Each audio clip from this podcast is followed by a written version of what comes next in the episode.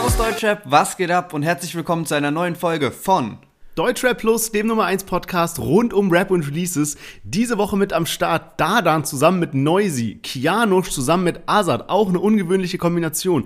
Dann die Youngsters, Luis zusammen mit Tim und Tilo, Samra mit seinem neuen Track Eismond und zu guter Letzt Farid Bang zusammen mit Capital Bra und Sanna. Themenmäßig haben wir mal wieder Bushido dabei, denn im Moment wird darüber gemunkelt, ob es da eine erste Vorentscheidung im Prozess gibt, und zwar gegen Bushido und für Arafat. Dazu heute mehr und außerdem unser heißes Topic, was jetzt gerade brandaktuell ist. Ron Bilecki hatte Stress vorm Olympiastadion. Und wenn ihr euch jetzt fragt, was hat das Ganze mit Rap zu tun, er hat dort eben in seinem Livestream, den er da gemacht hat, als er gerade Stress hatte, hat er eben auch gesagt, dass er Flair geschlagen hätte. Und darüber sprechen wir heute. Alle Infos bei uns heute. Deswegen unbedingt dranbleiben und wir hören uns gleich nach dem Intro wieder.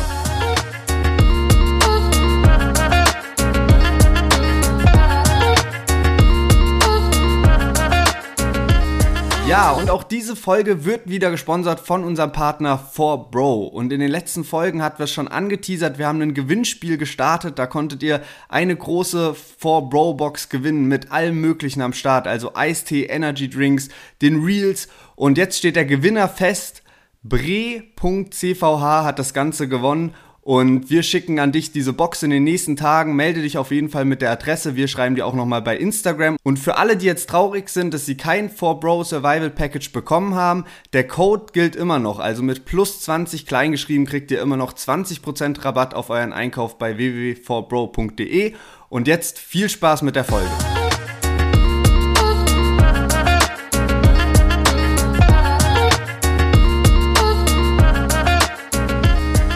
Schön, dass ihr alle wieder am Start seid. Ich hatte mir eigentlich schon so ein richtig lustiges Intro bereitgelegt und jetzt eben wollten wir gerade auf Record drücken. Also es war echt so zwei Sekunden davor und auf einmal hau ich so ein komplettes Glas Wasser über mein MacBook. Und dieses MacBook ist halt uralt, weil als wir mit dem Podcast angefangen haben, hatte ich diesen MacBook schon und irgendwie checke ich nicht, wie ich das Aufnahmeprogramm auf so einen neuen MacBook bekomme. Deswegen habe ich nur dafür noch diese uralte Kiste und jetzt mit so halben Liter Wasser intus. Ich hoffe, dass sie diese Folge überlebt und dass ich jetzt echt mal gucken muss, wie ich das upgraden kann. Ja, weil ich hoffe natürlich auch, das ist auch meine größte Befürchtung immer, dass irgendwie, dass ich auch, weil Glas Wasser muss beim Podcast aufnehmen und ich habe auch immer Angst, dass ich irgendwas umleere, weil das schon irgendwie immer eine sehr gefährliche Konstellation ist, weil du es gerade ansprichst, auch wir nehmen ja immer mit dem Programm Reaper auf und wir haben uns das damals so in der Corona-Phase haben wir angefangen und da war das dann erstmal kostenlos die Lizenz und irgendwann nach drei Monaten hat man dann 60 Euro einmalig gezahlt und ich weiß gar nicht warum. Ich glaube, ich habe mich neulich ein bisschen nochmal informiert und irgendwie bin ich über eine Notiz gestoßen, dass irgendwie so bei Google auch so eine Frage war, so von wegen, äh, ja, wieso muss man denn eigentlich nicht diese Gebühr bezahlen, also diese 60 Euro für Reaper? Und anscheinend ist es tatsächlich so, dass das nicht wirklich so richtig gebührenpflichtig ist, sondern die fordern einen nur dazu auf sozusagen, aber vertrauen dann darauf, dass du so korrekt bist und dann auch 60 Euro dafür zahlst. Okay, krass, ja, dann hätten wir uns natürlich einiges sparen können, aber ja. äh, wild. Jetzt, weil wir schon so viel über äh, den Anfang unseres Podcasts gesprochen haben, nächste Woche haben wir zum ersten Mal ein historisches Event und zwar, ich habe gerade mal gecheckt, im Mai 2020 kam unsere erste Podcast-Folge raus und jetzt über zwei Jahre später werden wir zum ersten Mal eine Podcast-Folge aufnehmen, wo wir beide in derselben Wohnung zumindest sein werden oder im selben Raum. Das hatten wir ja noch nie davor. Aber weil du jetzt nach Berlin zu Besuch kommst, äh, freue ich mich auf jeden Fall. Wird mal wird ein Experiment. Auf jeden Fall habe ich auch schon drüber nachgedacht und bin da auch drauf gestoßen, dass es einfach das erste Mal in zwei Jahren ist, dass wir wirklich in einer Wohnung aufnehmen. Wird auf jeden Fall sehr wild. Ich freue mich drauf. Und das Ganze wird dann ja auch so ein kleiner Live-Report nach dem Raf Kamora-Konzert wofür wir die Tickets, glaube ich, irgendwann im Januar 2020 gekauft haben. Also jetzt auch vor zweieinhalb Jahren. Ach, Geisteskrank. Scheiße, so wild, so wild. Ja, Mann, ich bin mega hyped auf das Konzert. Ich habe schon so ein paar Ausschnitte von Raff seiner Tour gesehen und es sah sehr wild aus. Ja, wir werden auf jeden Fall am Start sein. 1500 Deutscher Plus Sticker im Gepäck. Daran werdet ihr uns auf jeden Fall erkennen. Und jetzt, dann würde ich eigentlich sagen, kommen wir mal zu den Charts dieser Woche. Ja, genau. Und bevor wir zu den Albencharts kommen, die diese Woche ganz besonders sind, gehen wir nochmal auf die Singlecharts ein. Und da ist eigentlich alles relativ unverändert, denn Luciano ist immer noch auf Platz 1 mit Beautiful Girls. Auf Platz 2 Domitiana ohne Benzin ist nochmal von 8 auf Platz 2 geklettert und beste Neueinsteigerinnen sind Loredana und Celine auf Platz 26 mit ihrer Single gemeinsam mit Mix und McCloud. Die hatten wir gar nicht letzte Woche im Podcast dabei, aber ja genau, die besten Neueinsteiger diese Woche. Und dann mal zu den Albencharts, denn da wird es jetzt besonders spannend. Denn wir haben darüber ja so unendlich viel geredet in den letzten Monaten und am 27.05. war es soweit. Alex, Maxwell und Saphir von der 187 Straßenbahn haben alle am gleichen Tag ihr Album released. Und Alex hat's geschafft. Der hat die beste Platzierung eingefahren, aber doch knapper als gedacht eigentlich. Also Alex auf Platz 3, Maxwell auf Platz 4 und Saphir auf Platz 6. Ja, aber eigentlich schon gute Chartplatzierungen, muss man ehrlicherweise sagen, weil äh, die anderen Künstler, die er released haben, Rammstein und so weiter, sind ja auch wirklich Riesennamen und gegen die zu competen in Deutschland ist halt ultra schwer und dafür haben sie sich halt schon gute Plätze gesichert. Ich muss auch sagen, dass ich jetzt nicht gedacht hätte, dass die so gut am Start sind. Also alle drei einfach wirklich sehr, sehr solide Platzierungen, die sie sich da geholt haben. Ich denke, wenn es jetzt so gewesen wäre, dass diese Releases auch unterschiedlich gelegt worden wären, hätte man eigentlich auch nochmal viel mehr Power gehabt. Aber mit drei Alben an einem Tag wirklich sehr, sehr stark. Wir haben natürlich auch euch mal gefragt, was ihr denkt, was das stärkste Album war. Und da hat sich Maxwell ganz knapp durchgesetzt gegen Alex und Saphir kam dann ein bisschen abgeschlagen. Genau. Ich selbst hatte leider noch gar nicht die Möglichkeit reinzuhören. Ich habe mir das jetzt für die Fahrt nach Berlin vorgenommen, auf jeden Fall mal reinzuhören. Bin auch gespannt. Wenn ich mir so die Tracklists nochmal so anschaue, muss ich sagen, dass eigentlich Saphir die spannendste Tracklist hat mit AK außer Kontrolle Feed, mit Ratar drauf. Und bei Maxwell finde ich es ganz komisch, weil echt nur drei Solo-Lieder drauf sind. Aber mal gucken, was die Alben können. Ja, und ich bin auch gespannt, wie sich die Alben jetzt so halten werden. Ob das jetzt so ein Weißt du, Alben kommen raus, haben eine Chartplatzierung, aber ob die dann schnell weg sind oder sich halten können, ist dann immer so ein bisschen die Frage, wie, wie heftig die halt gestreamt werden. Ähm, und apropos heftig gestreamt, dazu habe ich gleich was für den nächsten Song mit dabei. Und zwar Dardan und Noisy äh, haben zusammen ein Lied rausgebracht, das heißt Bandita. Das ist der erste Song, den wir heute am Start haben. Und ich würde sagen, den checken wir direkt mal ab.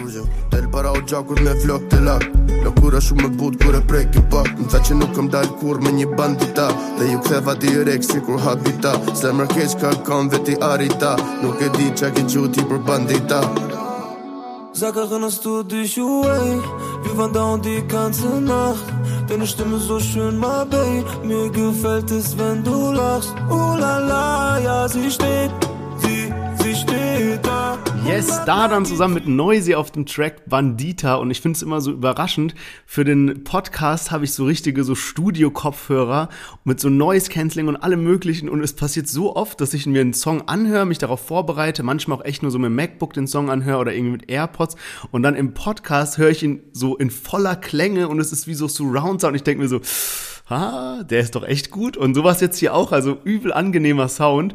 Und ich hatte es eingangs schon erwähnt. Und zwar habe ich mir äh, jetzt in dem Zug von Dardan und Noisy Song, habe ich mal ein bisschen mir so Spotify halt äh, Dardan seinen Account angeguckt und bin irgendwie so aus allen Wolken gefallen, als ich so gesehen habe, dass Dardan einfach 5,3 Millionen monatliche Hörer hat und ich wusste noch so, weil wir manchmal darüber gesprochen haben bei Luciano und so, was wirklich so top of the top in Deutschland ist und alles über 5 Millionen ist eigentlich schon so geisteskrankes Level. Und dann habe ich mir von unserem Bro äh, Streaming Fakten, der veröffentlicht ja immer so eine Liste mit den ja mit den Deutschrappern, die eben die meisten monatlichen Hörer in Deutschland haben. Und da dann ist einfach aktuell Nummer zwei hinter Luciano und damit über Raf Kamura, Sido, Crow, Bones, KP, UFO, Tilo, Jizzes, allen. Also richtig wild, wenn man so berücksichtigt, was da dann eigentlich so für ein Bild manchmal hat. Der bekommt ja schon auch hier und da ein bisschen Hate ab und sowas. Also stabile Leistung. Ja, Mann, ich habe mir auch den gleichen Punkt aufgeschrieben, weil ich das auch gesehen hatte und echt überrascht war. Vor allem 5 Millionen monatliche Hörer ist wirklich eine Hausnummer. Ich bin mir gerade auch nicht ganz sicher, ob es überhaupt schon mal ein Deutschrapper die 6 Millionen geknackt hat. Aber es ist auf jeden Fall richtig, richtig stark und man hat es halt wirklich nicht auf dem Schirm, dass da dann jemand ist, der da so viel einfährt. Ich meine, gut, der hat, macht halt mit Noisy, der ist dann, glaube ich, im Balkan halt relativ stark vertreten. Da sammelst du halt auch nochmal ordentlich monatliche Hörer ein. Plus da dann meinte doch auch neulich, dass irgendwie so sein einer Song irgendwie in Südostasien so einen Hype generiert. Und ich glaube, da kannst du dir dann auch nochmal ein paar halt dazu holen. Ist auf jeden Fall auch immer wieder spannend, sich diese monatlichen Hörer anzuschauen. Es wäre wirklich krass, habe ich mir so überlegt. Stell mal vor, es gäbe irgend so ein Tool, wo du dann auch noch so Zeiträume einstellen kannst. Weil monatliche Hörer an sich ist ja, ist nice zu wissen und zum Vergleichen, aber zum Beispiel, ja, wer weiß, wie viel halt zum Beispiel bei Raf Kamora und Bones einfach nur dadurch kommt, dass sie halt mit Nie ohne mein Team oder 500 PS einfach kranke Hits haben und wenn man das Lied einmal hört im Monat, haben die halt direkt einen monatlichen Hörer und das ist halt relativ einfach erreicht. Und stell mal vor, du könntest irgendwie jetzt zum Beispiel bei so einem Kapi, um so ein bisschen seinen aktuellen Erfolg zu messen, irgendwie einstellen, ja, okay, Zeitraum letzte zwölf Monate und dann guckst du halt. Oder zum Beispiel bei einem Sido, bei dem ist ja einfach halt wirklich die Diskografie so krass. Aber ja, Props an Dadan für über 5 Millionen monatlich Hörer. Mir ist bloß jetzt bei dem Lied aufgefallen, dass es mich irgendwie schon krass an so Palmen aus Plastik-Vibe erinnert hat. Und ich habe dann auch mal in die Kommentare geschaut, da meinte jemand auch, dass das irgendwie so Sample von Risiko ist, von Raf Kamora und Bones MC. Und ich finde, es hat auch irgendwie so ein bisschen was davon. Krass, ja, jetzt wo du es sagst, ja. Aber ich finde, es ist schon so eins ruhiger. Obwohl Palm aus Plastik hat ja auch viele ruhigere Tracks drauf, so, aber ich finde, es ist schon so ein, es ist so ein sehr angenehmer Beat einfach. Also man hat es eben auch in dem Ausschnitt gehört, dann kann man sich einfach so chillig reinziehen. Ich glaube, das ist auch einer der Gründe, warum er eben so eine krasse, äh, so krasse Streaming-Zahlen hat. Ich habe mir auch mal jetzt so Noisy noch mal so ein bisschen unter die Lupe genommen. Wir gucken ja immer, dass wir ein bisschen so Hintergrundinfos geben können. Und Noisy ist ja auch so ein Künstler, der irgendwie mit jedem im Deutschrap so verbandelt ist, aber dadurch, dass er halt eigentlich so albanischer Rapper ist, irgendwie kaum was so in der Celebrity-Szene in Deutschland zu suchen hat. Aber so, ich habe mal geguckt und seine Top-Songs sind halt alle nur Deutschrap. Also das ist jetzt nicht so, dass der so in Albanien auch so voll die crazy Fangemeinschaft hat, sondern ich glaube, der ist schon so von seinem, äh, von seinem Erfolg her Deutschrapper, aber halt immer mit so Features und sowas. Und ähm, ganz witzig, habe gesehen, dass er eben aus, äh, wie gesagt, Albanien kommt und der kommt aus Dures und da bin ich eben nächste Woche. Also ich bin äh, Albanien-Urlaub, äh, paar Tage Tirana, also Hauptstadt und dann Dures am Strand und genau da kommt er eben her und habe noch eine lustige Info gefunden und zwar irgendwie, die sind anscheinend als äh, Noisy noch relativ jung war, sind die dann ausgewandert nach England. Da hat er dann auch angefangen zu, zu rappen und so weiter, aber hat eben auch so Kickboxen gelernt und auf Wikipedia steht eben, er stellte im Jahr 2005 einen bis heute noch existierenden Rekord auf, indem er in 15 Streetfight-Kämpfen 15 Mal durch K.O. gewann. Also richtig wild irgendwie. Vor allem so, also Streetfight-Kämpfe, keine Ahnung, wie das so offiziell gemessen wird. Aber auch an sich ist Noisy eher so jemand, der sieht so ein bisschen so lieb aus und so, weißt du, jetzt gar nicht so aggressiv, boxermäßig. Und deswegen hat mich das irgendwie äh, krass verwundert. Ja, vielleicht kann man ja dann irgendwie mal Noisy oder UFO 361 in den Ring steigen lassen. Bei UFO 361 gab es ja auch irgendwie so diesen Fun-Fact, dass er irgendwann im Teenageralter mal Kickbox-Weltmeister geworden ist. Also vielleicht wird das unser nächster Boxkampf. Aber genau, damit haben wir so ein Duo mal abgehakt, Dadan und Noisy. Und das nächste Kollabo ist Kianosch, der sich Azad als Feature geholt hat. Und die beiden haben den Song Matrix zusammen rausgebracht. Wollen bist einer von uns, wenn du immer wach bist und nachts nicht schläfst. In der Stadt Sire, mit der Mama macht Gebet. Mit ein paar Probleme, aber alles okay, wenn die Worte sich drehen. Zu kaputte Welt, immer weiter weg von den Mächten. Alles geht bergab und zerfällt. Bruder, dafür zahlen wir die Rechnung. Sündige Wege, die wir gehen, nach. Jeder will Partie erzählen, nach. Kein anderer Weg zu sehen, nach. Kriminell 8 von 10, nach. Verdorbene Seelen.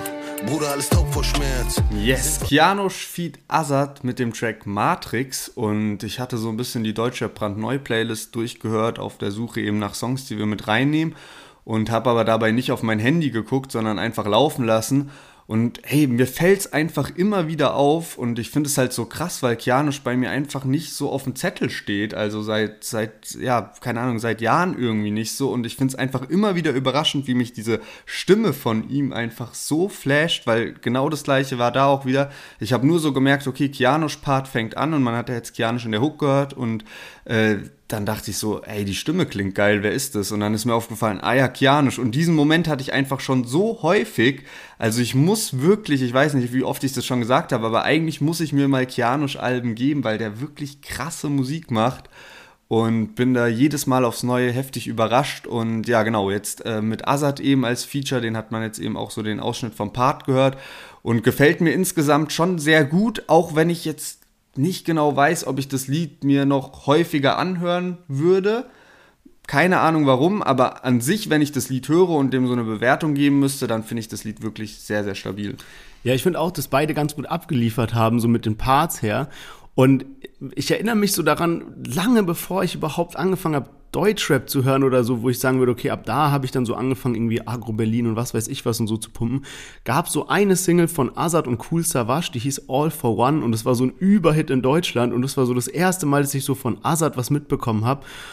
Und dann, also wie gesagt, da war ich so übel jung, also wirklich so richtig jung, ich kann mich jetzt nicht mehr dran erinnern und dann habe ich jetzt heute das Lied gehört und dachte so, ja, Digga, Azad muss aber auch schon irgendwie ein, zwei Jährchen auf dem Buckel haben.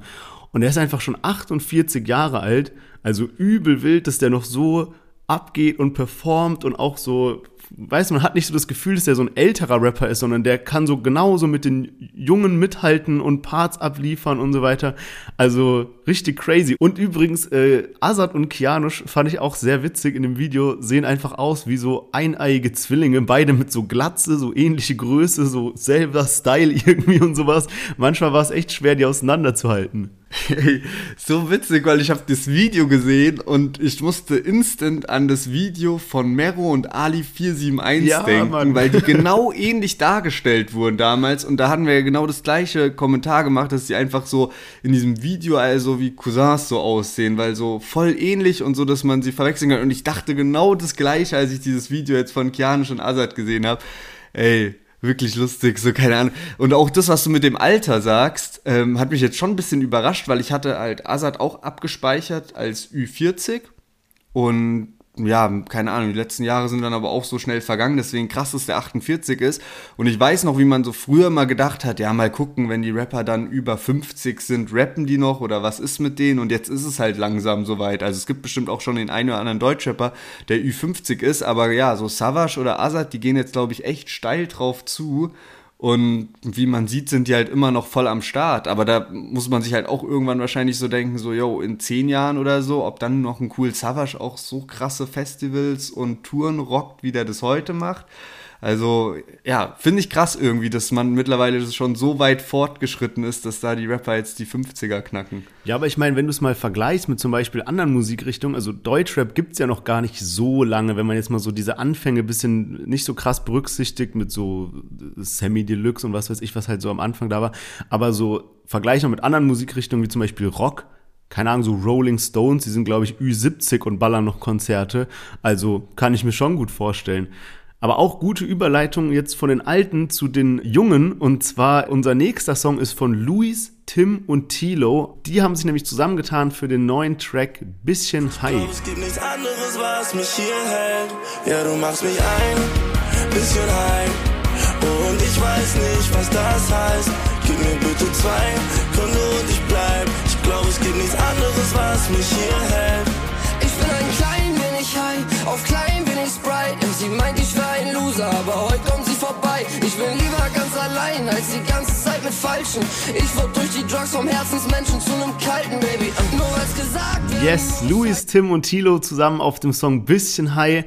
Und der gibt einem safe so richtige Ohrwurm-Vibes irgendwie. Also die äh, Hook bleibt einem auf jeden Fall im Kopf drin. Was ich aber hier sehr stark finde, ähm, so wenn man sich das Video anguckt, da ist jetzt nicht so viel Geld reingeflossen oder so krasse Effekte oder sowas, aber ich habe das Gefühl, dass die einfach sich so hingesetzt haben und gesagt haben, ey, lass mal so ein nices Konzept ausarbeiten, wo so der Song geil ist und das Video geil ist und alles einfach zusammenpasst. Und wenn man das Video gesehen hat, das ist so ein bisschen auf so Highschool-mäßig angelehnt mit so einem gelben Schulbus aus den USA und dann irgendwie rennen die nackt über so ein Footballfeld. Auch, glaube ich, erste Rapper, die sich in so einem Video so nackt zeigen. Also natürlich ist unten zensiert, aber so, die waren halt nackt auf diesem Footballfeld und dann sind die irgendwie in so einem, in so einem Art Schwimmbad, wo kein Wasser drin ist, machen da so Konzert und so andere Leute um die herum und feiern die so ab mit so I Love Tilo Schildern und sowas. Also einfach ein cooles Konzept, finde ich wirklich so das Budget, was sie hatten, geil ausgenutzt, um einfach ein cooles Projekt zu machen. Ja, ich muss da, glaube ich, ein bisschen dazwischen grätschen, weil ich wirklich die Hook richtig nervig und Standard finde. Also ich finde die irgendwie ist, ich weiß nicht, ich habe das Lied gehört und ich hatte direkt irgendwie einen Abfuck wegen der Hook. Ich muss sagen, dass ich bei Tilo immer wieder überrascht bin, weil der ja einfach eine geile Stimme hat, finde ich, und das hört sich nice an. Aber so insgesamt, ja, die Hook zerstört es ein bisschen für mich. Ich kann gar nicht genau sagen, warum, weil vom Vibe her hast du ja schon gesagt, ist so ein bisschen Highschool oder so Highschool-Musical-Vibe so. Und in die Richtung sind ja auch die 102 Boys oft gegangen in letzter Zeit. Und da habe ich das sogar eigentlich gefeiert, aber bei dem Lied, keine Ahnung, geht mir irgendwie nicht rein. Ich weiß nicht warum, die Hook fühle ich irgendwie nicht so.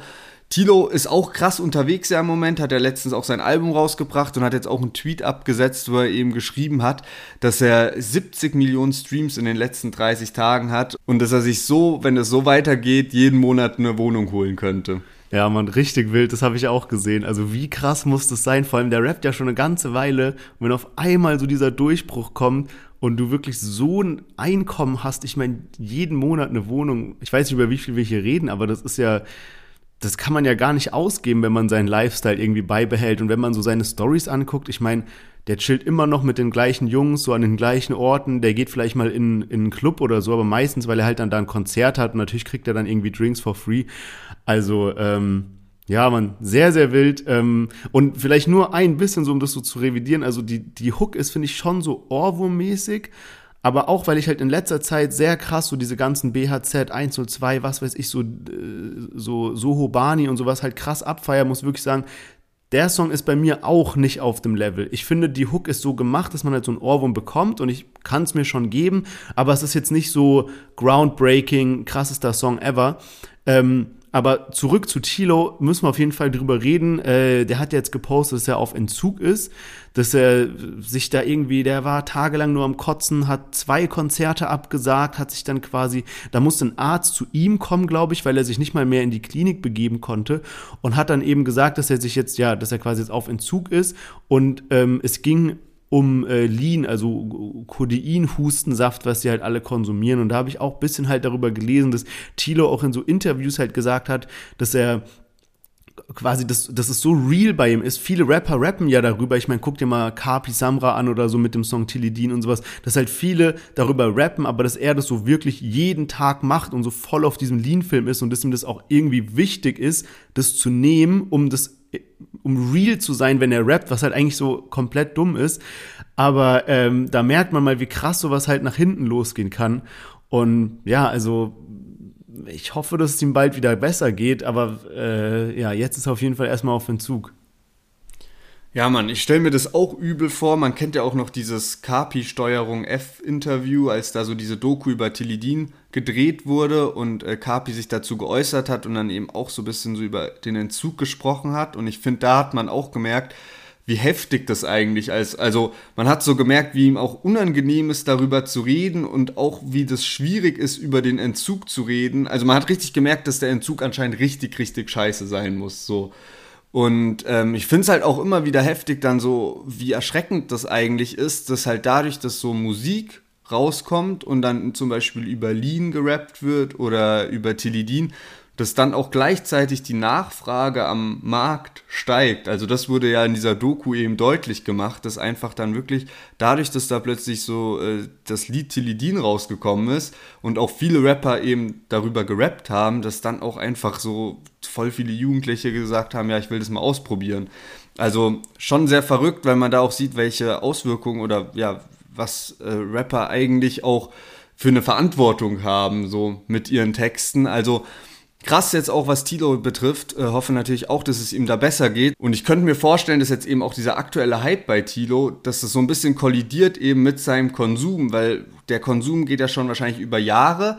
Aber bisher war vielleicht auch nicht immer so die Nachfrage so groß, so von wegen, yo, du hast jetzt da einen Interviewtermin, yo, dein Album muss jetzt bis da und dahin fertig sein, da müssen wir die Single rausbringen, da sind jetzt Konzerte, Festivals ja sowieso nicht in den letzten Jahren und jetzt hast du halt plötzlich so, fuck, ich muss wirklich fit sein und ich muss morgen ready sein und am Tag danach wieder fit sein, um noch äh, in die Schweiz auf ein Konzert zu fahren und so weiter und so fort.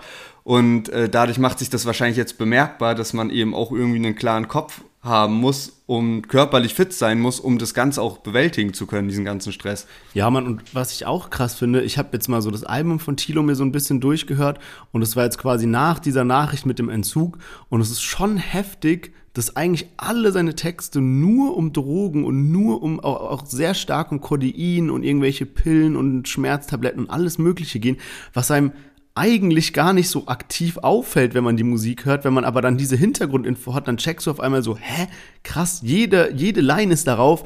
Und es gibt einem dann auch so ein bisschen so ein komisches Gefühl, weil wenn man die Information mit dem Entzug nicht hat und die Information, dass es ihm schlecht geht, dann feiert man manchmal so die Line, weil sie sich halt trotzdem geil anhört und irgendwie man, und die hört sich irgendwie cool an. Aber wenn man so diese Info noch dazu hat, dann denkt man so, okay, ja, nicht so geil irgendwie. Das ist schon wild. Ja, Mann. Ja, Mann, ich weiß, was du meinst. Ich habe auch neulich so ein Video gesehen, also war eigentlich ganz lustig. Ich glaube, das war so ein Ausschnitt aus so einem Vlog von Tilo. Und Tilo ist ja echt sympathisch, muss ich sagen. Also wenn ich mir so Interviews oder Vlogs gebe, dann kommt der wirklich übel cool rüber so.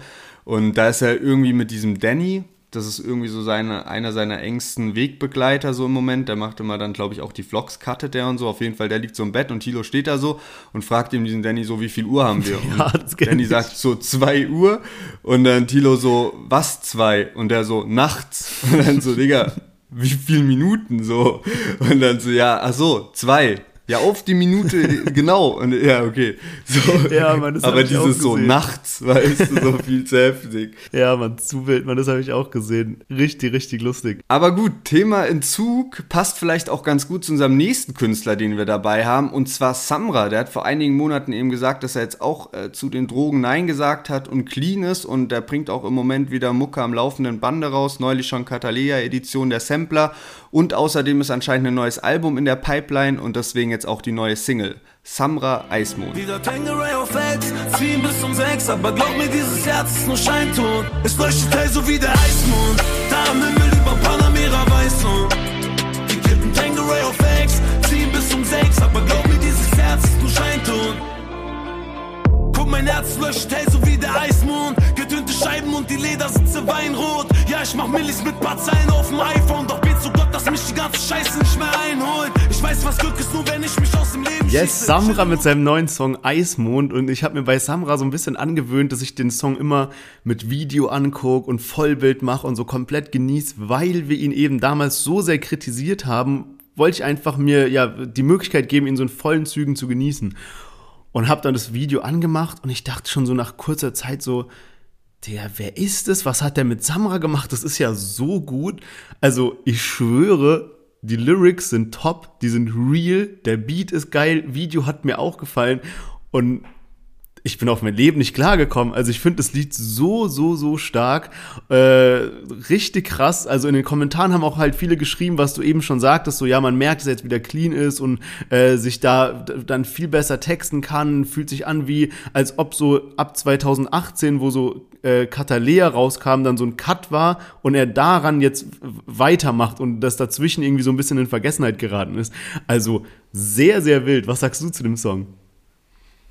Ja, also ich muss auch bestätigen, dass mir gerade so die Parts von Samra super gut gefallen in letzter Zeit. Also, weil eben auch wenig Autotune dann drauf ist. Und die Hook geht schon auch klar, aber ich weiß nicht, ich komme, ist so ein bisschen so wie mit dieser Louis V Hook, die wir neulich dabei hatten. Also gefällt mir nicht so gut wie die Parts, aber Parts auch wieder richtig, richtig nice. Und ich muss halt auch einfach wirklich bei Samra sagen, das habe ich auch schon immer gesagt, auch so in seiner schwachen Phase, sage ich mal, dass er wirklich halt so mit seiner Stimme gesegnet ist. Also ist halt einfach eine geile Stimme man merkt auch immer ein bisschen so Inspiration oder man merkt so, dass halt früher auch Bushido gehört hat, finde ich. Hört man immer so ein bisschen raus. Dazu sage ich auch gleich noch was. Aber insgesamt hat er halt einfach wirklich eine krasse Stimme und äh, deswegen, also macht für mich irgendwie immer schon geile Mucke. Bloß es gab halt so eine Zwischenzeit, so gerade so nach Berlin lebt 2 mit Kapi, war dann halt wirklich auch mal zwei Jahre nicht so geil. Ab und zu auch immer gute Lieder so, aber ähm, ja, jetzt äh, ziemlich stark. Ich bin auch immer hyped, wenn ein Samra-Lied rauskommt. Auch wenn es manchmal nicht mehr so die krasse Besonderheit hat. Also man muss halt auch irgendwie sagen, Samra released mega viel. Und es ist so ein Künstler, wo mir dann manchmal auch so ein bisschen schwierig fällt, noch die Lieder zu unterscheiden, weil so viel am Stück rauskommt. Aber trotzdem, also ich weiß nicht, letztes Jahr, ich glaube im Jahr davor, vielleicht sogar das Jahr davor, Samra war immer in den Top 5 Rappern am Ende in meinem Jahresrückblick bei Spotify. Deswegen, also ja, starkes Lied auf jeden Fall. Krass, ja. Ich bin mal gespannt. Also ich will jetzt auch nicht zu viel so voraussagen, aber für mich war der Track jetzt schon krass outstanding, wenn ich es vergleiche mit den letzten Releases. Und du hast vollkommen recht, ich habe mir vorhin auch mal so die Lieder durchgeguckt, so 2018, 19, als er halt mit Carpi war und auch Bushido war und sowas. Da waren halt so die Überhits und 2021 war dann relativ ruhig. Da war dann sowas wie Draufgängerjunge oder so, so einzelne Lieder, die mal nice waren, aber so in Summe nix, was so groß hängen geblieben ist. Und der hat mich jetzt echt wieder krass überrascht und noch mehr, weil ich auch noch was gelernt habe bei dem Song. Und zwar äh, rappt er irgendwas von wegen so, ja, irgendwie leuchtet wie der Eismond und äh, habe ich mal recherchiert, was ist denn der Eismond? Und es gibt anscheinend mehrere Eismonde, aber einer der bekanntesten Eismonde ist der äh, Jupitermond Europa. Also der heißt Europa und ist quasi der Mond, der um den Jupiter äh, herumkreist sozusagen. Und der Mond, der um die Erde kreist, ist ja nur so Gestein und so und wird ja von der Sonne angeleuchtet. Und deswegen sehen wir halt diesen zunehmenden und abnehmenden Mond, weil der dieser Schatten ist und so weiter. Aber bei diesem Jupitermond, der ist eben Eismond, also da ist Wasser drauf, aber es ist so kalt, dass komplett Eis ist, geht man irgendwie davon aus, dass der auch, wenn er nicht angeleuchtet wird von der Sonne, irgendwie scheint, weil da so, so Strahlen und Gase drin sind. Also auch wild, wenn ich mir so Samra so überlege, wie ist er darauf gekommen? Er muss irgendwo das mit dem Eismond erfahren haben und darauf dann einen kompletten Track gemacht haben. Also finde ich äh, einen interessanten Fakt. Ja, safe, auf jeden Fall. Samra schon äh, fast so Rapper von Wissen macht A oder so. und äh, dadurch, dass du auch gut recherchiert hast, können wir vielleicht auch bald irgendwie in der Podcast-Kategorie Wissen oder so gelistet werden, zusätzlich zur Musik. Aber ja, also Nice Nummer und ich glaube, da sind wir eigentlich auch nicht alleine, sondern die Klickzahlen waren auch krank stabil jetzt von dem Lied. Gerade als ich so verglichen habe mit Kapi, Farid Bang, die ja jetzt gleich noch kommen, so, was ja schon auch so zwei Hausnummern sind, so, da war Samra nicht weit dahinter und ähm, deswegen sehr, sehr stark. Auch bei dem Lied fällt mir auf, dass mich der Beat so ein bisschen an ein altes Lied erinnert hat und zwar von Sido und Bushido, die hatten ja mal ein gemeinsames Projekt, wo die ihr Album 23 rausgebracht haben und da war auch das Lied Ein Märchen drauf. Und ich habe irgendwie erkenne ich da so ein paar Parallelen. Also falls jemand das Lied kannt oder so, oder auch wenn jemand das mal so überprüfen will, ähm, kann man auf jeden Fall mal reinhören. Irgendwie hört sich das für mich ähnlich an. Also da wurden ähnliche Elemente, glaube ich, ähm, eingebracht. Und deswegen auch so dieses Ding so, dass ich glaube, dass Samra wirklich in seiner, seiner Jugend auch viel Bushido, EGJ und so gehört hat und dass man das halt auch immer mal wieder so raushört in seinen Liedern. Und dabei ist mir auch nochmal was Spannendes aufgefallen, jetzt gerade weil wir vorhin auch über die monatlichen Hörer gesprochen haben, dann bin ich nämlich nochmal auf dieses alte Album 23 von 2011 oder so ist das wie gesagt, ist ein Projekt von Sido und Bushido, die haben da ein Album zusammen gemacht und äh, das hieß 23 und die haben sich selbst, also ihr Künstlername oder ihr Bandname oder wie auch immer war dann auch 23. Das heißt, sie haben auch ein eigenes Spotify-Profil und die haben aber nur dieses eine Album eben rausgebracht und das ist dann da gelistet und dann kann man sich ja anschauen, wie viele Streams hat jedes Lied und man sieht natürlich auch die monatlichen Hörer von 23 und das sind immer noch 183.000 monatliche Hörer. Also Album von 2011 und äh, so leicht kriegst du halt auch monatliche Hörer, wenn du halt irgendwie einen gewissen Bekanntheitsstatus hast. Und wie gesagt, die haben halt 2011 da ihr Album rausgebracht, das ist mittlerweile elf Jahre her, aber es gibt halt einfach knapp 200.000 Leute, die das jeden Monat sich mindestens ein Lied davon halt anhören. Und damit äh, kannst du dann halt auch easy mal irgendwie mehrere Millionen monatliche Hörer haben, wenn du halt schon viele Alben auf dem Markt hast. So. Und deswegen wäre es ja wirklich, also wäre wirklich mal spannend, irgendwie so ein Tool zu haben, wo du das dann immer einzeln so ein bisschen einstellen kannst Safe. und dann irgendwie so krasse Statistiken rauszuziehen. Vielleicht gibt es das ja irgendwann. Ja, das ist ja mega spannend, Digga. Vor allem allem, also 180.000 monatliche Hörer und ich würde mal sagen, das war jetzt nicht unter den Top 3 Alben der beiden Künstler. Also wenn man sich irgendwie Sido Maske oder vom Bordstein zu Skyline irgendwie sowas halt, da ist ja dieses 23 war zwar so ein cooles Projekt, aber es war jetzt nicht so ein legendäres Album, fand ich. Ja, safe, hast du völlig recht. Also es ist auch eher so ein vergessenes Album, würde ich jetzt behaupten. Ja. Da sind äh, für mich halt ganz nice Lieder drauf, weil es halt auch bisschen so ruhigere Nummern und sowas sind. Aber eigentlich weiß ich auch noch, wenn ich mich so zurückerinnere, war so ein bisschen die Erwartungshaltung, was, so Sido, Bushido machen ein Album zusammen, die waren jahrelang verfeindet, der eine eben EGJ, der andere Agro Berlin, jetzt machen die ein Album zusammen. Und dann war da eigentlich gar kein richtiges Brett dabei. So, ich glaube, die, die, die wahren Fans haben es dann irgendwann schon ein bisschen gefühlt, wenn man es halt länger gehört hat, aber es war jetzt eigentlich nicht so ein äh, totaler Erfolg oder so. Ich kann mich auch dran erinnern, das war, glaube ich, auf Platz 3 gechartet und in der gleichen Woche hat Kollega damals gechartet mit Boss Aura und das war halt voll die Konkurrenz, weißt du, so die alten Hasen, Bushido und Sido und da so ein junger Kollege gerade so voll am Start und dann war so die Chartplatzierung eben äh, 23 auf Platz 3 und Kollege auf Platz 5 und das war dann eigentlich voll der Sieg für Kollega, der da so als Underdog eine übel gute Platzierung gefahren hat. Genau, aber gerade eben schon drüber gesprochen, Samras alter Wegbegleiter Capital Bra hat sich jetzt für sein neues Album Deutsche brandneu Farid Bang geschnappt, also die bringen ja zusammen das Album raus und die haben jetzt als Feature-Gast, als Sängerin Sanna mit am Start und der Song heißt Beretta. Mann, wie soll ich dir erklären? Ich kann es nicht mal selbst begreifen. Ich will mich ändern und derselbe bleiben. Ich könnte dir versprechen, doch mein Wort nicht halten. Wenn ich sagen würde, das waren meine letzten Alben. Frag mich, warum immer kriegisch, wenn du hier bei mir bist. Deine Worte besser, es wäre besser, wenn du gehst. Die Barretta, mein Schwarz, verfehlst mein Herz. Yes, Capital Bra, Farid Bang, die sind ja jetzt gerade voll in ihrer Promo-Phase und das ist eben die dritte Single-Auskopplung und wieder was komplett anderes im Vergleich zum, zu der ersten Single eben mit Karma und der zweiten Single mit Kollega Molotov. Jetzt eben Beretta zusammen mit Sanna und ja, was soll ich sagen? Äh, erinnert mich krass an Kapi Samra Zeit. Die hatten ja damals den Song mit Lea 110 und für mich ist das so eine Art Fortsetzung, weil es für mich irgendwie genau den gleichen Vibe hat. Und ich habe das Lied damals krass gefühlt. Ich weiß, du hast das Lied damals krass gehasst. Und äh, deswegen bin ich jetzt auch gespannt, was du zu dem Lied sagst, weil ja, ich feiere es wieder. Ja, krass. Also ich muss auch hier ein bisschen aufpassen, weil so, das eine ist halt so mein persönlicher Geschmack, ja, und das andere ist halt so, wie ich das Lied objektiv bewerten würde. Und ich finde, objektiv bewertet haben sie es eigentlich gut gemacht, ja.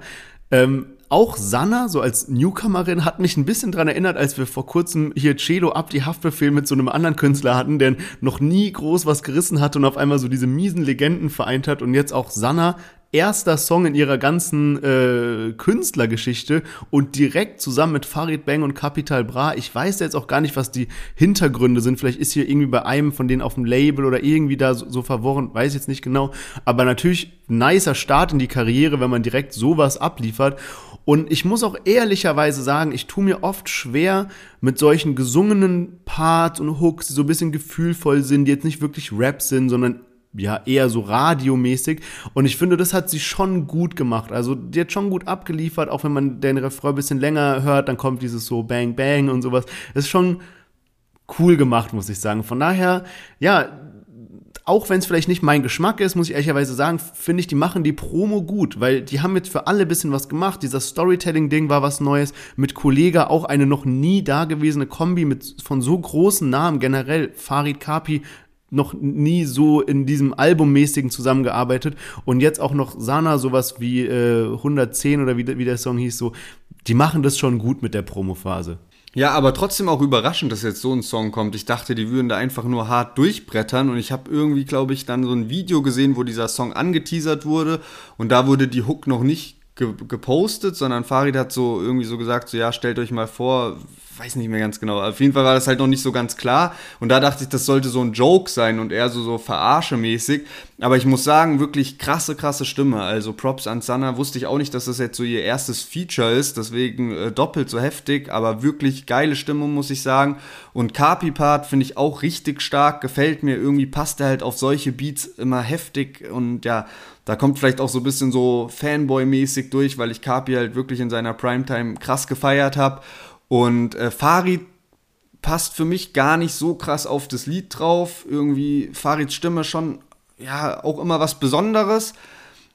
Bei Keine Träne, falls du das Lied noch kennst, das ist wirklich ein starkes Lied, da ist ja auch trauriger Beat, auch Legendentrack. Und bei dem Lied, man gewöhnt sich schon dran, aber ich muss wirklich sagen, auch so als Berlin lebt 2 Fanboy wäre da ein Samra-Part einfach wirklich 10 von 10. Das hätte so gut gepasst und ich hoffe wirklich auf den Tag, dass irgendwann Berlin lebt 3 rauskommt und dann irgendwie nochmal ein Song mit Sanna oder mit Lea oder wie auch immer.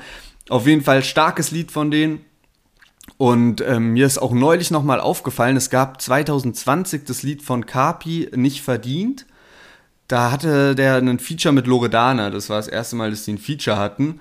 Und der Song wurde auch ursprünglich angekündigt. Es gab so eine, ja, so eine Hörprobe auf Insta, die hatte dann halt auch schon irgendwie kranke Views und kranke Klicks auf, auf Instagram. Und äh, alle waren hyped auf den Song.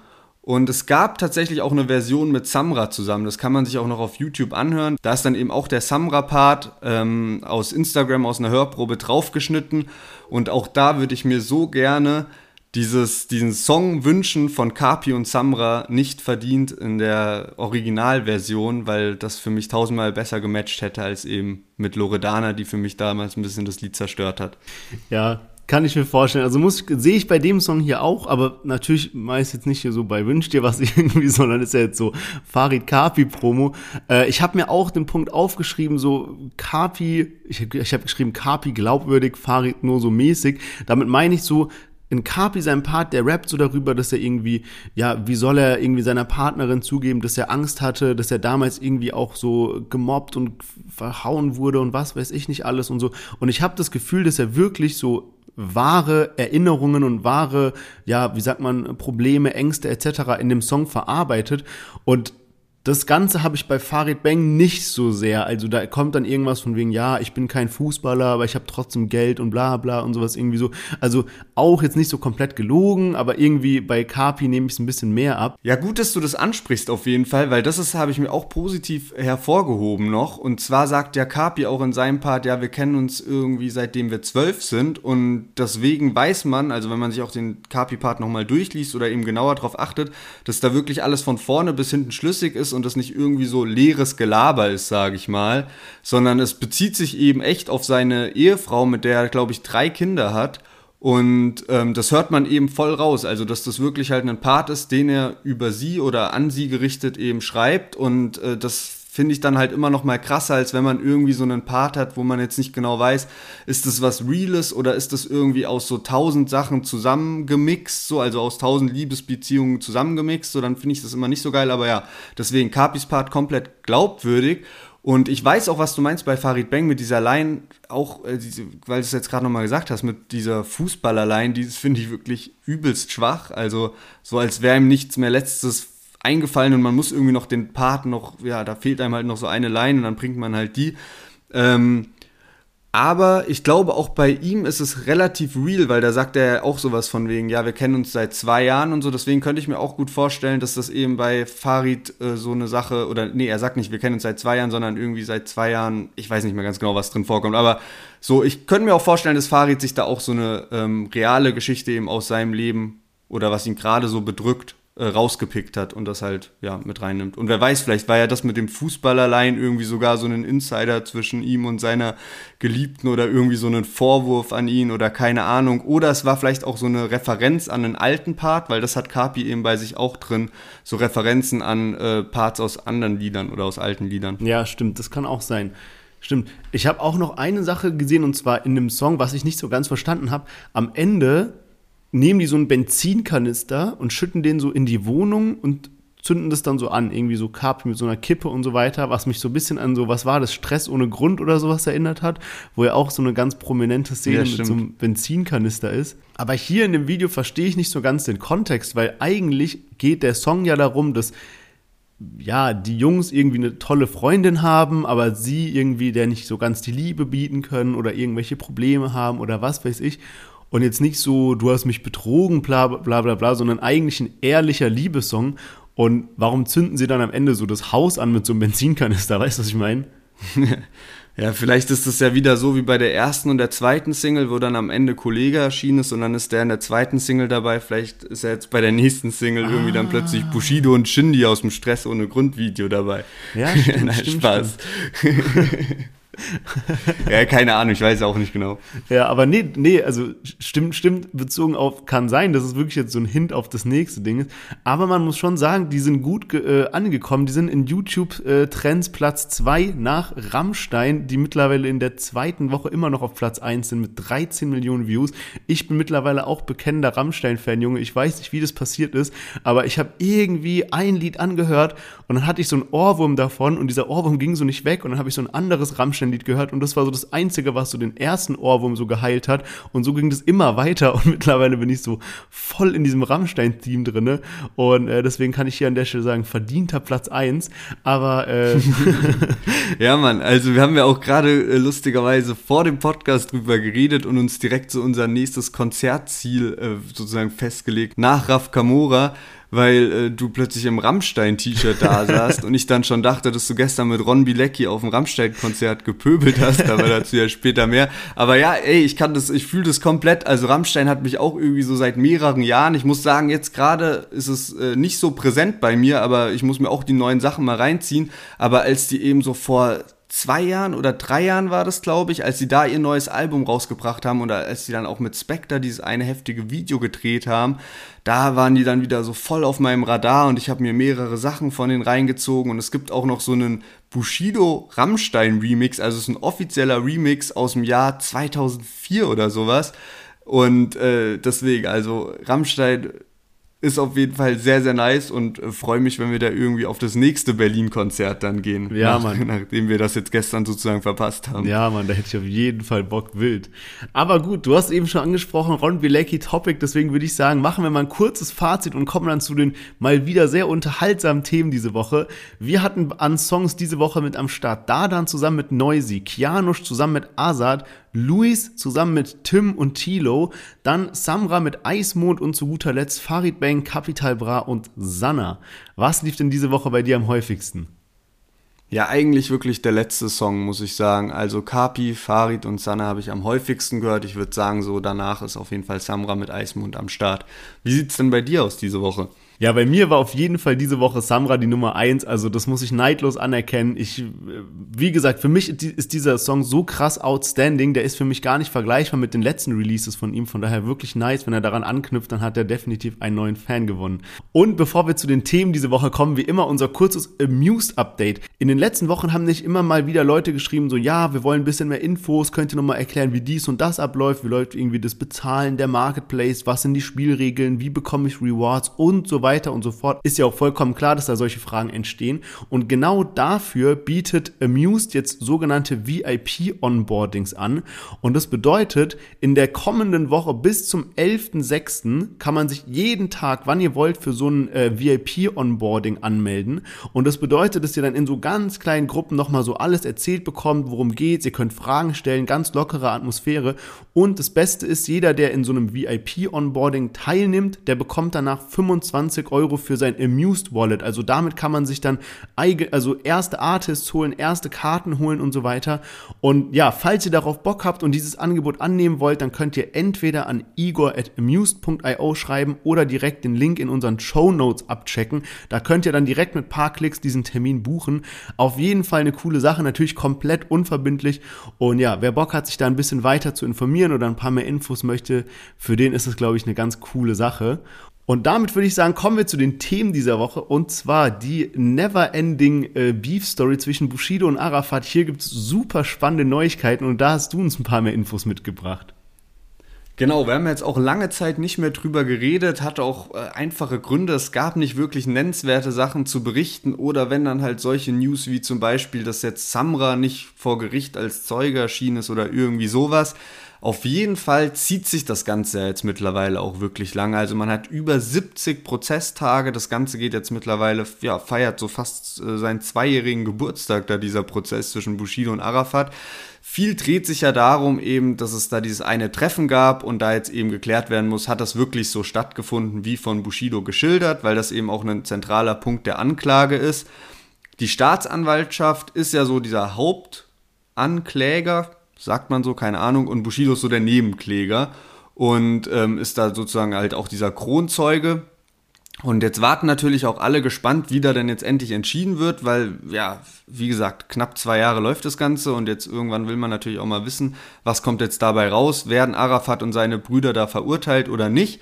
Und ja, jetzt hat sich einer dieser Richter, hat da mal ein Statement geäußert und hat gemeint, dass es eben ja nicht ganz so gut für Bushido sozusagen aussieht oder für die Staatsanwaltschaft natürlich auch, weil diese Vorwürfe nicht richtig nachgewiesen werden können. Und eine Sache ist ja zum Beispiel, dass eben Bushido mal sagt, dass er in diesem Büro eingesperrt wurde und den Raum nicht verlassen konnte.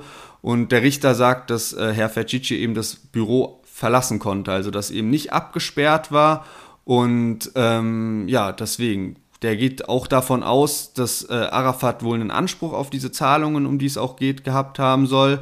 Und äh, deswegen werden ihm diese ganzen vorgeworfenen Sachen von räuberischer Erpressung, Freiheitsberaubung oder Körperverletzung, die ja, können nicht so richtig nachgewiesen werden, so wie sie eben geschildert wurden.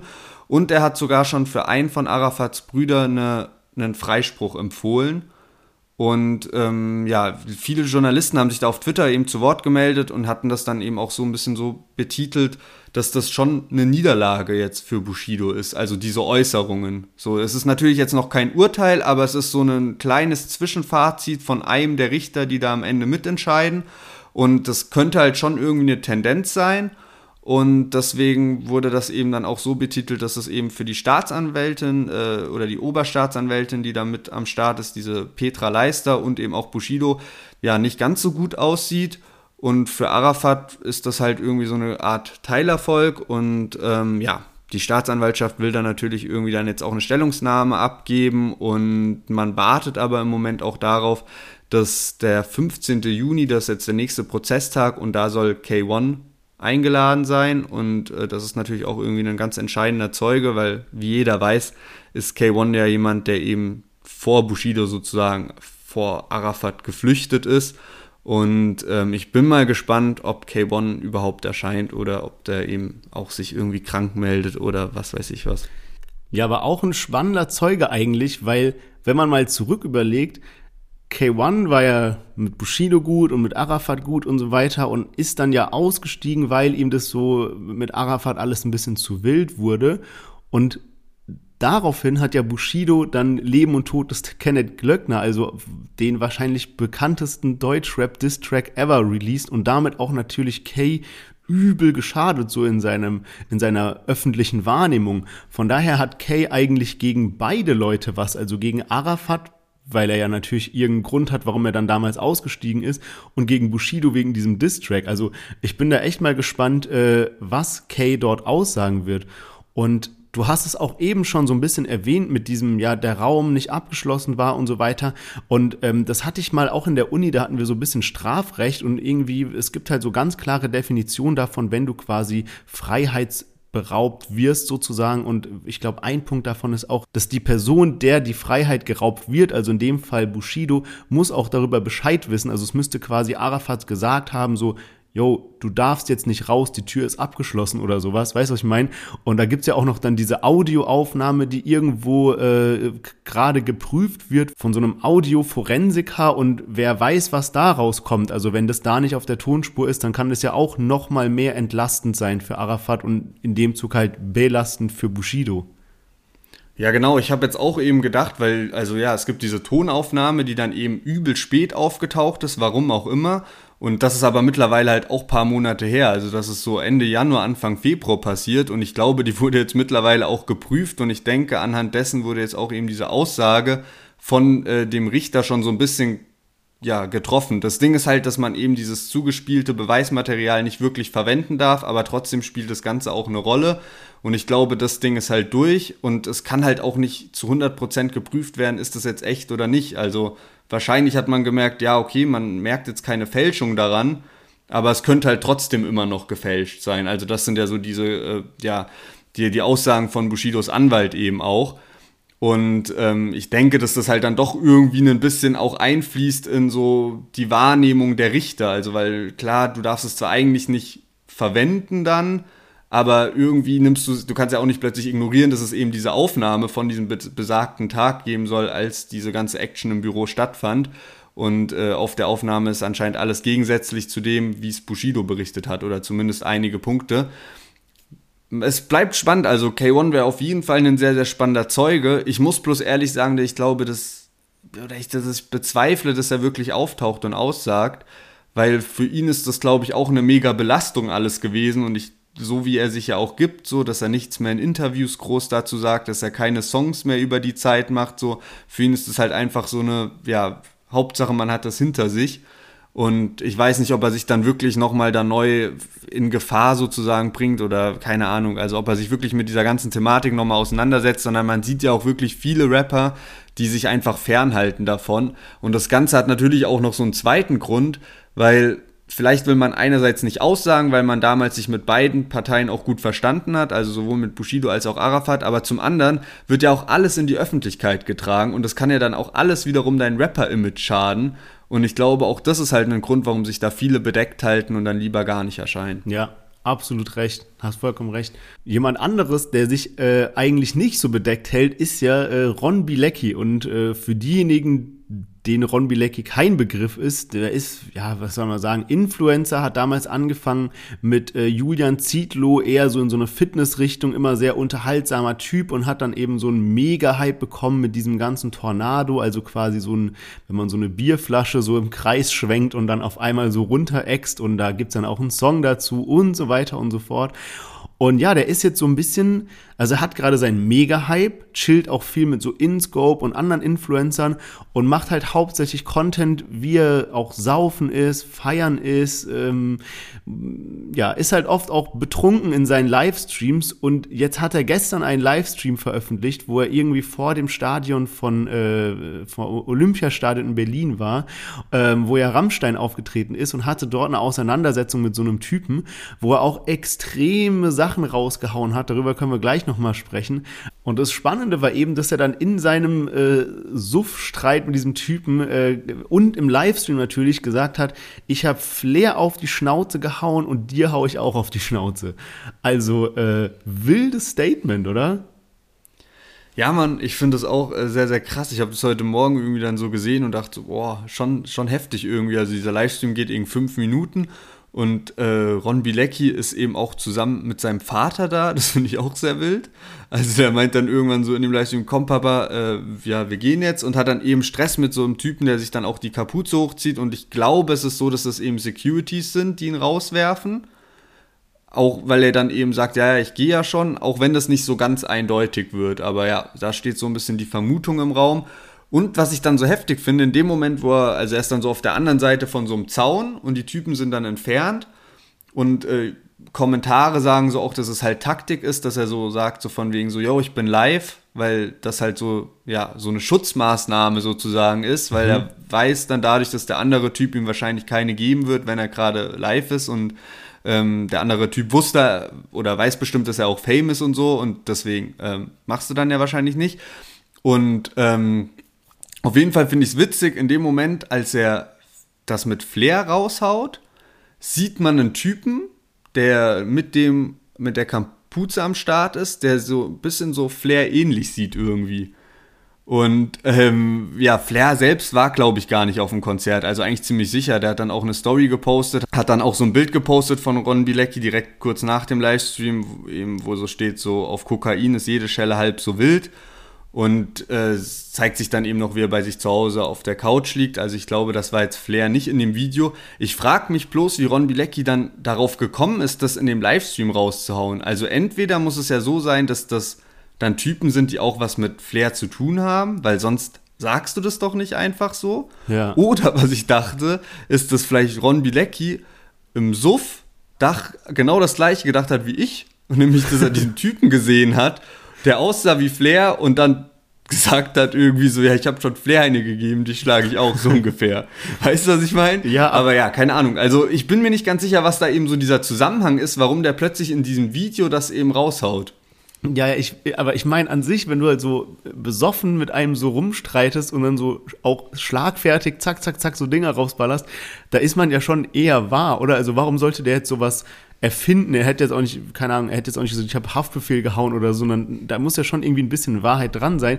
Und vor allem muss man ja auch sagen, Flair hat ja so seinen Home Club da, wo Bass Sultan Hengst eben arbeitet, in diesem Pearl Berlin. Und das ist eben auch so der Home Base Club von Ron Bilecki. Also die waren wirklich immer da und auch halt natürlich dann besoffen da in dem Club. Also da kann schon sein, dass da irgendwas passiert ist. Was halt jetzt für uns übel blöd ist, wir nehmen jetzt gerade den Podcast auf, kurz vor acht und Flair hat eben vorhin gepostet, dass er eben um acht Uhr so ein Statement macht. Also wer weiß, was da jetzt rauskommt. Wir haben eben nur diese Information vor dem Flair äh, Livestream. Bin übertrieben gespannt, weil ich keine Ahnung, ich finde es ultra unterhaltsam. Ja, man, genau. Und auch jetzt nochmal vielleicht, äh, ja, Vermutung, Flair wird das Ganze vielleicht auch auflösen oder vielleicht auch Ron Bilecki, von dem bisher noch gar kein Statement dazu jetzt auch kam. Aber du hast schon richtig gesagt, Ron Bilecki ist eben jemand, der mit äh, Julian Zietlow früher cool war oder immer noch cool ist. Und das sind echt so zwei Bros. Und äh, wie man weiß, hat der Flair eben mit Julian Zietlow, der eben so in diesem Fitness-YouTuber-Bereich ist, krass Beef. So, also Flair, Julian Zietlow, die mögen sich überhaupt nicht. Und deswegen äh, dann noch diese Sache mit dem The Pearl, dass da beide irgendwie halt feiern gehen und dann kann das halt schon gut sein, dass die ja, ja. schon die eine oder andere Auseinandersetzung miteinander hatten. Ja, safe. Also bin, bin wirklich sehr gespannt. Auf jeden Fall hat Ron Bilecki schon ordentlich einstecken müssen jetzt an Kritik, weil er halt, ja, er ist halt übel ausgerastet so und jetzt gab es andere Leute wie dieser Udo Burns rum, ich weiß gerade nicht mehr genau, wie der heißt, den, den, kennt man so ein bisschen, der hat immer so einen äh, Millionär nachgemacht so als Comedian und sowas. Und der hat jetzt halt so gemeint, ja, so, bei Ron Bilecki ist schon so fünf nach zwölf, muss man sagen, weil das hat halt alles so als Joke angefangen. Er ist halt so berühmt geworden jetzt oder hat den Mega-Hype bekommen durch halt Saufen und sowas. Aber dass er halt gerade echt das so ein bisschen wilde Züge annimmt. Und ja, ist nicht, äh, ist schon nicht so ganz ohne, wenn man bedenkt, dass er halt fast nur junge Fans hat, die halt alle das irgendwie so ein bisschen nachmachen, krass abfeiern und so, dass er und er sich selber halt auch so ein bisschen kaputt macht dadurch. Ähm, ja, also immer so ein bisschen ähm, auch so eine bittere Pille, die da eben mit dabei ist. Ja, man, auf jeden Fall habe ich mir auch gedacht, weil ich muss sagen, ich habe Ron so letztes Jahr, als es dann auch anfing, dass eben mehr Content so mit InScope und so kam, habe ich den echt gefeiert, weil es halt ein witziger Typ einfach ist und so konnte ich mir gut geben. Mittlerweile schaue ich das auch gar nicht mehr so krass, also auch weil ich allgemein so InScope gar nicht mehr verfolge. Aber ich muss schon sagen, dass das Video auch schon irgendwie übel ist, weil gut, so dieses ganze so Geringverdiener-Gelaber, so, das ist ja auch irgendwie so ein weit verbreiteter Joke, aber halt auch ein Joke, so den du nicht ernst meinst. Und in diesem Video rastet der halt auf diesen Joke so komplett aus und beschimpft eben diese Leute, mit denen er da Stress hat, so von wegen, ja, so du Geringverdiener mit euren 800 Euro Jobs, mit euren 1500 Euro Jobs und so. Ja. Und äh, deine Mutter ist meine Fahrerin und ich kaufe mir jetzt erstmal 30 Flaschen Dom Perignon und so Gelaber halt die ganze Zeit und es ist schon irgendwie ja asozial und halt auch unangenehm, weil man so das Gefühl hat, dass der Alkohol ihn zwar natürlich in diesen Modus gebracht hat, aber ja ihn so ein bisschen so die das, was er wirklich denkt, sprechen lässt. Also halt voll von oben herab und so. Ja, deswegen irgendwie sympathischer Typ, muss ich, musste ich bisher immer sagen. Und auch in dem Video merkt man auch so ein bisschen so seine guten Seiten, weil er wird so von Fans angesprochen und zu denen ist er dann plötzlich, wie als würdest du so einen Lichtschalter an- und ausschalten, so plötzlich komplett korrekt. Und dann lässt er so seine richtig ekelhafte Art und Weise raushängen gegenüber diesen Typen, mit denen er da Stress hat, die er da so aufs Übelste beleidigt und halt auch irgendwie mit so voll dem plumpen Zeug, wie so Sachen, wie viel verdienst du im Monat, so als wäre das jetzt, als weißt du, das ist ja keine Beleidigung so. Und äh, ja, also sehr, sehr komisch. Man weiß natürlich auch nicht, was die Vorgeschichte ist, aber ja, sehr skurriles Video und ich bin gespannt, was da jetzt als Statement von Flair kommt und natürlich auch, was da als Statement von Ron kommt, ob da überhaupt ein Statement kommt. Wir werden sehen. Ja, man, safe. Ja, wir werden sehen und wir werden auf jeden Fall nächste Woche darüber berichten. Von daher vielen Dank, dass ihr bis hierhin dran geblieben seid. Und wie immer nicht vergessen, gebt uns eine gute Bewertung, wenn euch die Folge gefallen hat. Klickt auf Folgen, wo auch immer ihr uns gerade hört. Natürlich auch auf Instagram und ansonsten hören wir uns nächste Woche wieder. Ciao, bis nächste Woche, macht's gut und passt auf euch auf.